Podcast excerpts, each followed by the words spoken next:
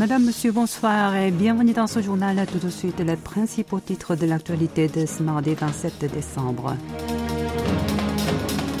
Yoon Suk-yeol gracie 1373 personnes en amont du Nouvel An.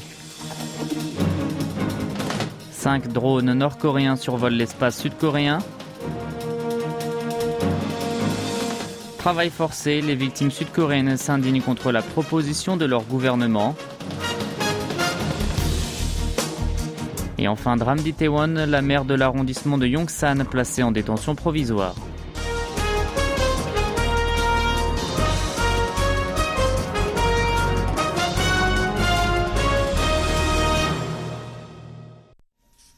C'est désormais chose faite. Yoon Song-yeol a accordé une deuxième grâce présidentielle depuis son investiture en mai et c'est un amont du nouvel an. Son gouvernement a dévoilé aujourd'hui la liste définitive de ses 1373 bénéficiaires. Parmi eux, l'ex-chef de l'État conservateur Lee Myung-bak, celui-ci au pouvoir de 2008 à 2013, avait été condamné en 2020 à 17 ans de prison à une amende de 13 milliards de won, environ 9,6 millions d'euros notamment pour corruption. À moins d'une amnistie présidentielle, cet homme de 81 ans pourrait finir sa vie derrière les barreaux, mais sa peine avait été déjà suspendue pour des raisons de santé. Il a donc passé seulement 12 ans dans sa cellule et n'a pas encore payé non plus son amende de 8,2 milliards de won. Tout cela sera donc exempté.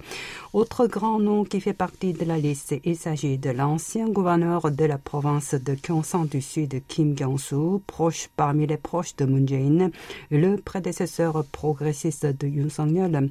Il avait été condamné à 12 ans d'emprisonnement pour son implication dans la manipulation de l'opinion en amont de la présidentielle de mai 2017, dont Moon est sorti vainqueur. Il devait encore purger cinq mois de prison. Il a été gracié cette fois sans pour autant être réhabilité. La classe politique n'a pas tardé à réagir à la nouvelle grâce présidentielle de Yoon Suk-yeol. Sans surprise, le parti du pouvoir du peuple a salué la détermination du chef de l'État à se poser en rassembleur. Dans un communiqué, la première porte-parole de la formation présidentielle s'en est également prise au Minju, qui a dénoncé une clémence visant à relâcher ou réhabiliter bon nombre de figures impliquées dans des affaires de corruption ou d'irrégularité.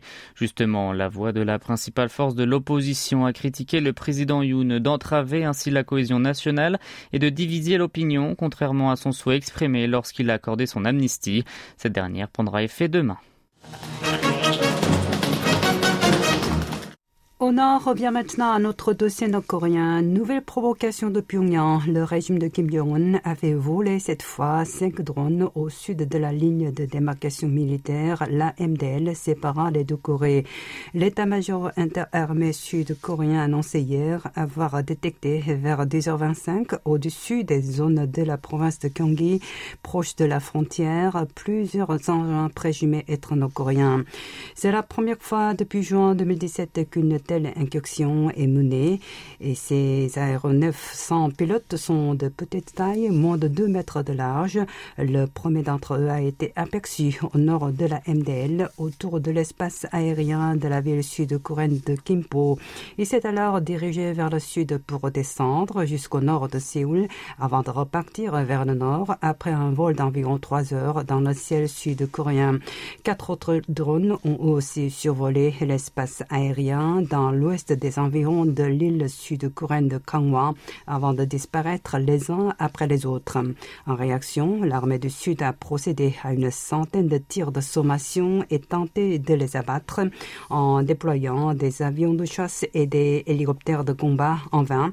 Lors de cette opération, un chasseur léger K-1 s'est écrasé.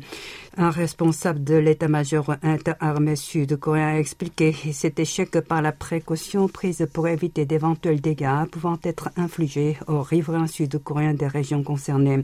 Selon le même responsable, l'armée sud-coréenne a elle aussi déployé ses propres moyens de reconnaissance avec sans équipage dans les zones à proximité et au nord de la MDL pour mener des activités opérationnelles nécessaires, notamment en photographiant les principales installations militaires ennemies. Cependant, le pays communiste n'y a pas riposté. La Maison-Blanche a annoncé mener des concertations étroites avec le gouvernement de Séoul après que des drones nord-coréens ont empiété hier sur l'espace aérien sud-coréen. C'est l'un de ses porte-paroles qui a fait cette remarque en réponse à des questions de journalistes. La voix de la présidence américaine en a profité pour souligner une nouvelle fois que, je cite, nous sommes conscients de la nécessité pour les Sud-Coréens de protéger leur territoire, fin de citation, avant d'ajouter que l'engagement de Washington envers la défense du sud de la péninsule est toujours inaltérable. Pendant ce temps, à Séoul, il est évoqué la possibilité que l'un des cinq engins de Pyongyang ait même survolé les environs du bureau présidentiel de Yongsan pour les filmer. Pourtant, les autorités militaires ont annoncé simplement que l'aéronef était entré dans le ciel de la capitale avant de repartir par sa partie nord, sans préciser l'étendue exacte de celle-ci et sa trajectoire. Cela suscite des interrogations et des critiques à l'égard des opérations de riposte de l'armée. Aujourd'hui, la Constitution socialiste de la Corée du Nord a 50 ans jour pour jour. Elle a été adoptée le 27 décembre 1972, une date déclarée depuis jour férié. Afin de célébrer cet anniversaire, le pays communiste a organisé hier soir un rassemblement au grand monument Mansudae à Pyongyang.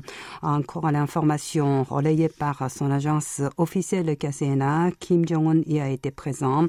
Le média d'État écrit que les lois fondamentales accomplissent bruyamment leur mission en tant qu'arme puissante pour réaliser les politiques qui priorisent le peuple dans la nouvelle ère de la révolution de l'idéologie Juche.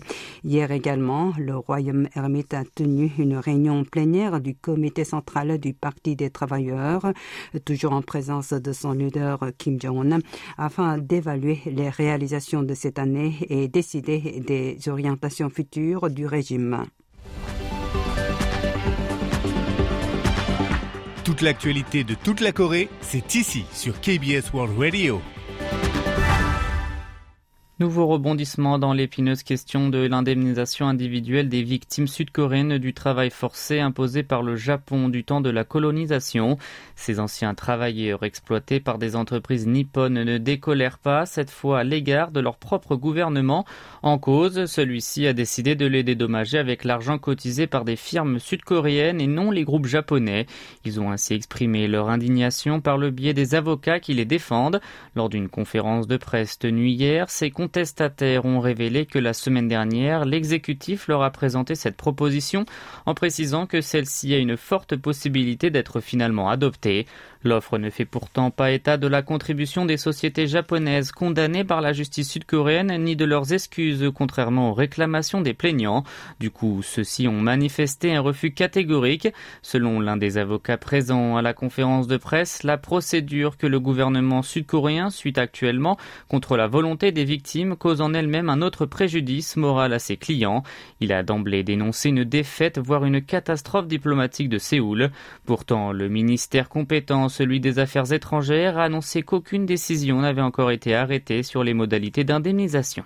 Une ancienne femme de réconfort du nom de Iokson est décédée hier soir à l'âge de 94 ans.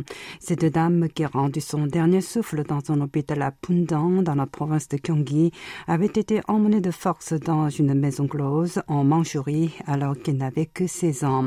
Rentrée dans son pays natal après la libération de la Corée de la colonisation nippone, elle a travaillé pour témoigner de son triste passé et demander les excuses officielles du Japon. Avec la disparition de Madame Lee, il ne reste plus que 10 victimes en vie sur les 239 personnes enregistrées sur la liste du gouvernement sud-coréen.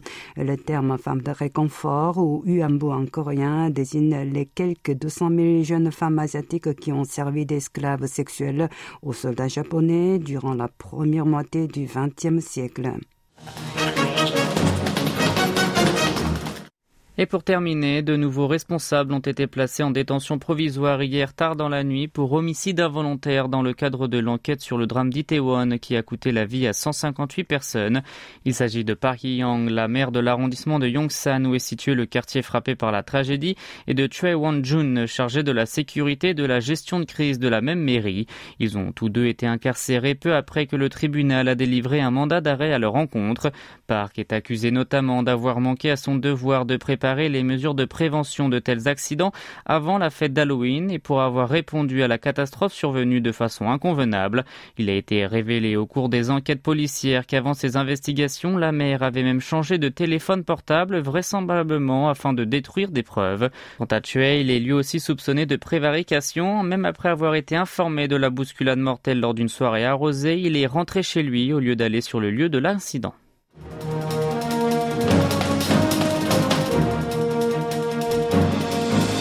C'est la fin de ce journal qui vous a été présenté par Yoon Hee Jong et Maxime Lalo. Merci de votre fidélité. Bonne soirée sur nos ondes.